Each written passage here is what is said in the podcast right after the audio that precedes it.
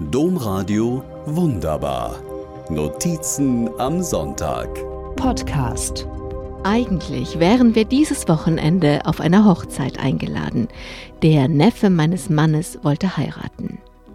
Aber im März hat das junge Paar aufgegeben. Aber im März hat das junge Paar aufgegeben. Corona, Sie wissen schon. Die Hochzeit soll jetzt 2022 stattfinden. Damit ist das Brautpaar natürlich nicht alleine, ganz im Gegenteil. Zwar finde ich im Internet keine Zahlen, wie viele Hochzeiten genau wegen Corona verschoben wurden, aber alle Berichte sind sich einig, es waren viele.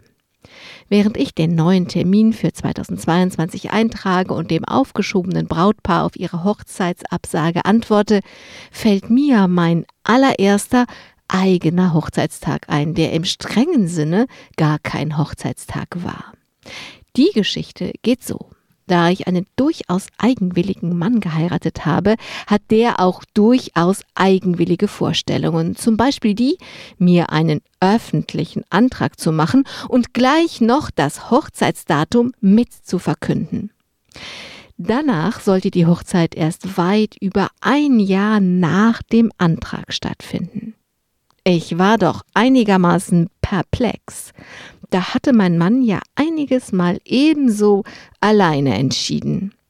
Zum Glück lieferte mein Mann eine plausible Erklärung mit. Er wollte amerikanische Freunde zu unserer Hochzeit einladen, weil die sich nicht einfach eine Reise über den großen Teich leisten konnten, aber im darauffolgenden Jahr an einer großen europäischen Konferenz teilnehmen würden, hatte mein Mann das Hochzeitsdatum mal eben vor diese Konferenz geplant. Tja, das konnte ich verstehen. Weil die Hochzeit dann aber noch über ein Jahr hin war, fiel ja in die Wartezeit schon mal das Hochzeitsdatum, noch ganz ohne Hochzeit.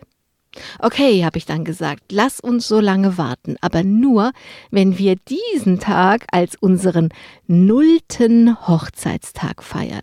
Mit einem nullten Hochzeitstag konnte mein Mann zwar wenig anfangen, aber immerhin nahm er sich den Tag dann doch frei.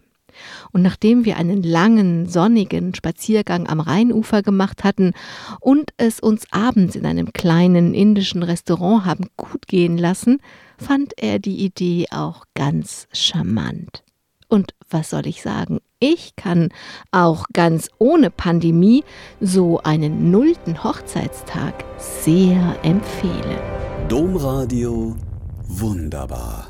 Mehr unter domradio.de slash podcast.